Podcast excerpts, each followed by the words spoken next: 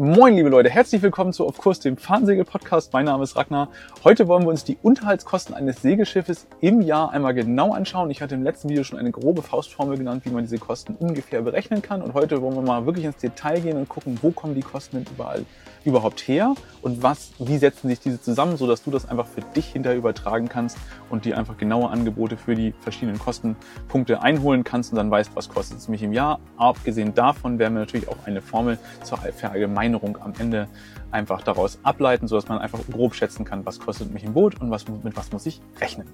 Also gehen wir schon rein direkt. Wir müssen natürlich so ein paar Annahmen treffen, denn da gibt es sehr viele Variablen in diesem Konstrukt, die man natürlich berücksichtigen muss und die teilweise einfach schwer zu verallgemeinern sind, zum Beispiel Liegeplatz, Bootsgröße, Bootszustand, Material und so weiter und so fort. Also von daher seht es mir nach, wenn es jetzt nicht akkurat für jeden passt, denn jeder hat unterschiedliche Schiffsgrößen und jeder hat unterschiedliche Voraussetzungen, ähm, was den Liegeplatz und dergleichen angeht und das, was er damit machen möchte. Aber dass man einfach so grob einmal gucken kann, ja, wo landen wir denn da überhaupt?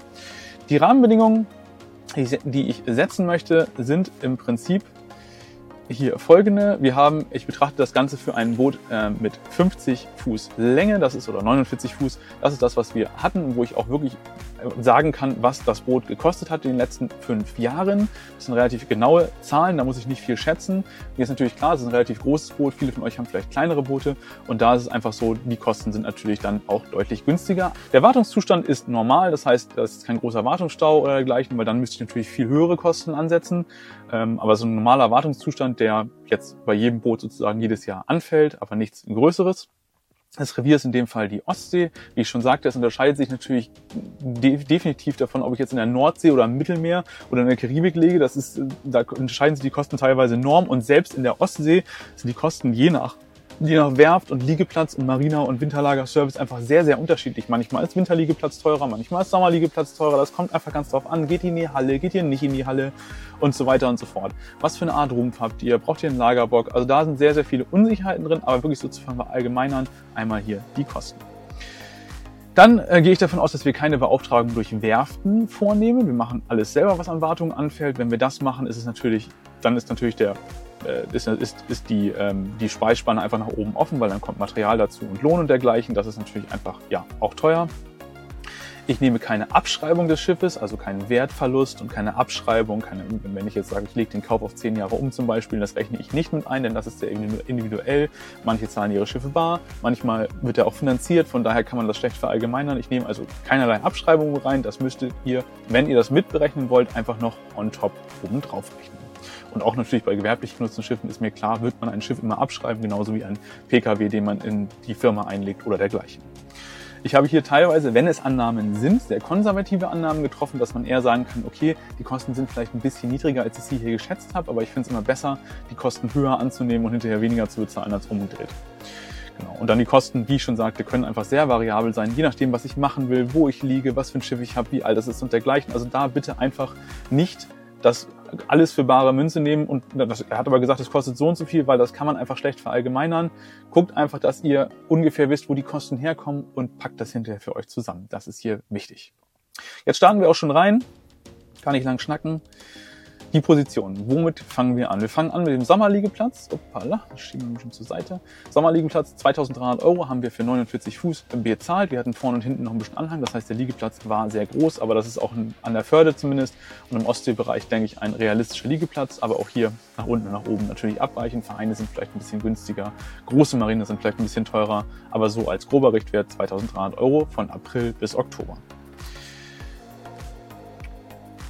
Dann haben wir Strom und Wasser. Das konnte man bis vor ein paar Jahren noch vernachlässigen, weil das meistens im Liegeplatz mit drin war. Da hatte man so Säulen, da steckst du dich einfach an und dann war der Strom quasi mit drin. Der wurde auch nicht gezählt oder so und das Wasser auch nicht. Mittlerweile ist es tatsächlich in ganz, ganz vielen Marinas so, dass man so eine Karte hat. Da lädt man einfach einen gewissen Betrag drauf und dann muss man den Strom und das Wasser, das man verbraucht, also Strom für Landstrom und Wasser jetzt zum Wassertank zu füllen zum Beispiel, muss man dann einfach mitbezahlen. Und das ist nicht zu vernachlässigen, denn es werden durchaus Preise von 50 Cent bis 70 Cent pro Kilowattstunde Strom aufgerufen. Und das ist einfach viel und gerade über das Jahr gesehen, das läppert sich. Also Kleinvieh macht da einfach auch Mist.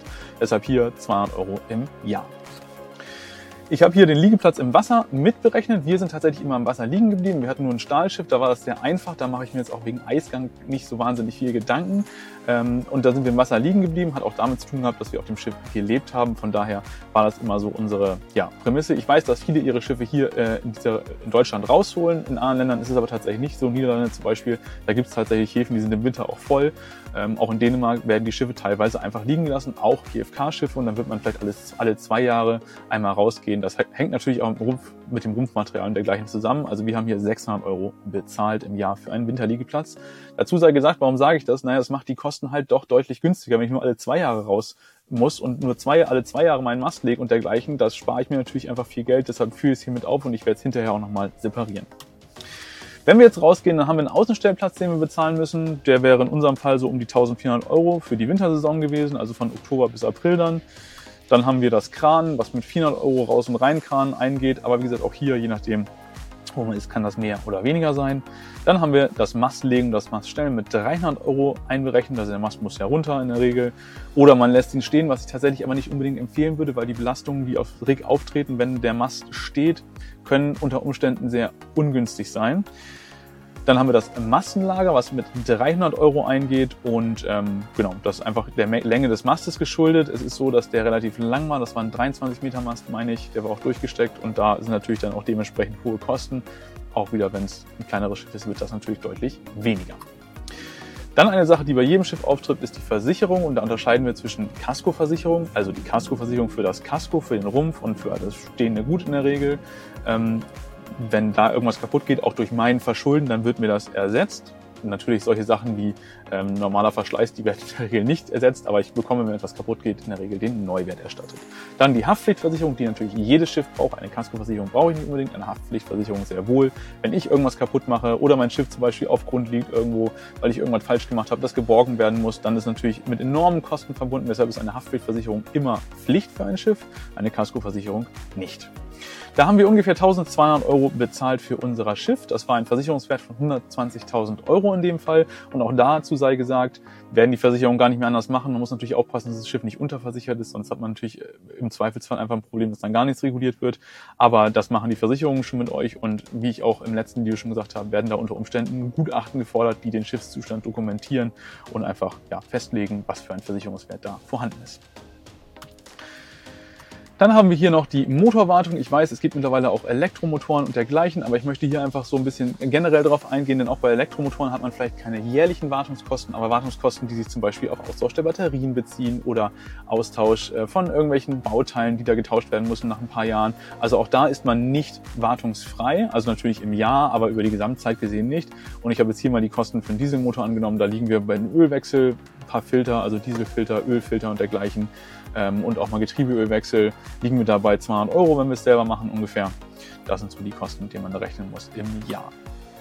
Dann haben wir noch eine Rücklage für die Segel gemacht, denn das wird oft vergessen. Segel sind in der einmaligen Anschaffung sehr teuer und man kann einfach so davon ausgehen, dass Segel, naja, wenn man jetzt hier ganz normal segelt, ohne dass man jetzt jeden Tag, also auf Langfahrt zum Beispiel, wo man jeden Tag segelt und die Segel einfach viel benutzt werden, aber wenn man so jeden Tag segelt, würde ich sagen, halten Segel um und bei vielleicht zehn Jahre und ähm, der grobe Preis, den man annehmen kann. Also wenn ich jetzt ein Segel neu kaufe, ganz normales Fahrtensegel ohne viel Schnickschnack und dergleichen, also kein, kein Foliensegel, kein Racingsegel oder dergleichen, aber ganz normales Fahrtensegel, können wir ungefähr rechnen 100 Euro pro Quadratmeter Segelfläche für ein Neusegel. Das ist ein ganz guter Richtwert. Also wenn ich jetzt 50 Quadratmeter Segelfläche habe, dann liegen wir bei 5000 Euro für ein neues Segel. So, das habe ich bei uns jetzt mit eingepreist mit 1000 Euro im Jahr. Das wären also 10.000 Euro in ähm, in zehn Jahren. Da kommt man wahrscheinlich nicht ganz hin, aber es ist wichtig, dass man da einfach das mit auf dem Schirm hat, weil wenn es dann kommt, dann muss man es auch ausgeben und dann ist es einfach teuer.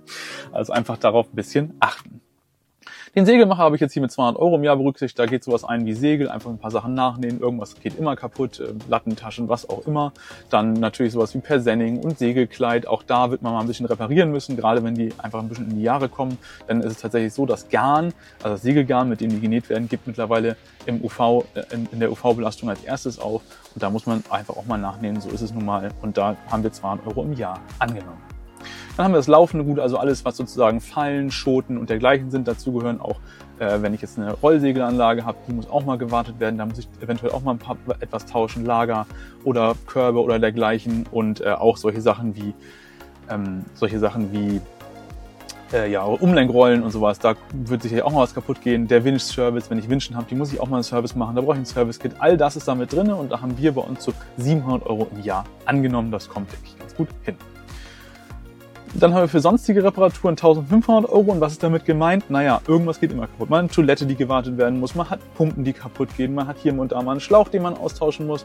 Man hat vielleicht mal hier da ein elektrisches Bauteil, was getauscht werden muss. Also alle diese Sachen, die sozusagen in Summe hinterher zusammenkommen, die läppern sich. Denn wir wissen alle, wenn ein Boot draufsteht, ist es unfassbar teuer alles gleich wieder. Und das läppert sich zusammen. Also 1500 Euro im Jahr sind da durchaus realistisch. Da fahre ich, denke ich, ganz gut mit. Dass man einfach so ein bisschen was in der Hinterhand hat und gucken kann, jo, wenn irgendwas kaputt geht, ich kann es einfach auch reparieren. Weil so eine Pumpe kostet auch gerne mal schnell 2, 3, 400 Euro, 300 Euro, je nachdem, was es ist.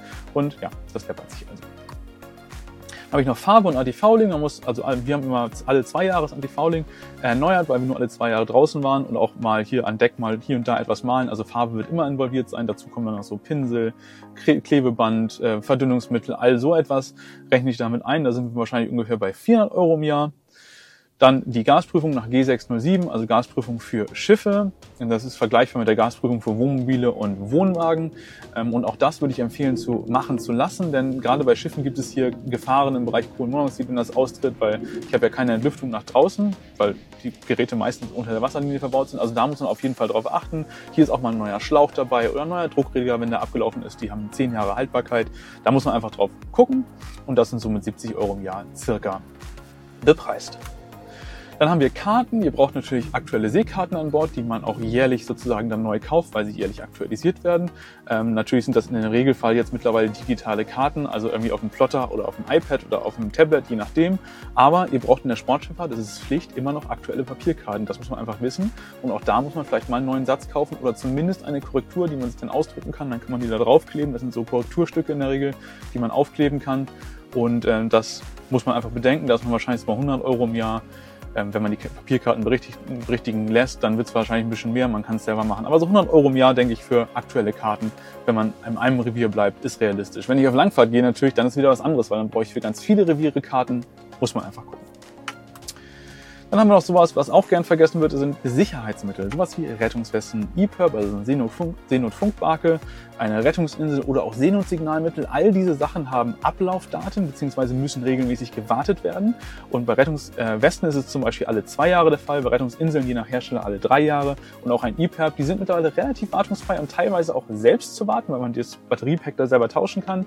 Aber es ist nicht bei allen so. All das muss man natürlich bedenken auch Seenungssignale müssen alle paar Jahre getauscht werden. Also da würde ich ich mal so 200 Euro im Jahr mit veranschlagen.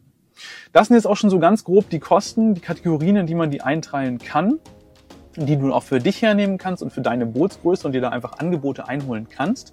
Und ich habe das jetzt alles mal zusammengefasst und ich habe es nochmal unterteilt in Winter an Land, also wenn ich einen Landstellplatz habe und Winter im Wasser, weil das doch deutlich die Kosten senkt. Aber natürlich sei dazu gesagt, es ist nicht für jeden etwas, denn man muss natürlich auch, wenn das Boot im Wasser liegen bleibt, einfach hinterher sein, dass man guckt mit Eisgang, dass man mit, äh, mit Frostsicherungen arbeitet und dergleichen. Also das ist auch mit Arbeit verbunden. Es ist nicht einfach so, dass man das Boot da hinlegt und dann ist es gut, sondern man muss einfach auch gucken, passt es für mich, kann ich das leisten, bin ich vor Ort und so weiter. Aber wenn man das machen kann, spart es doch einfach enormen Kosten. Und wir haben hier einfach mal zusammengefasst 10.470 Euro im Jahr Jahr, wenn ich einen Landstellplatz und Mastenlager und dergleichen habe.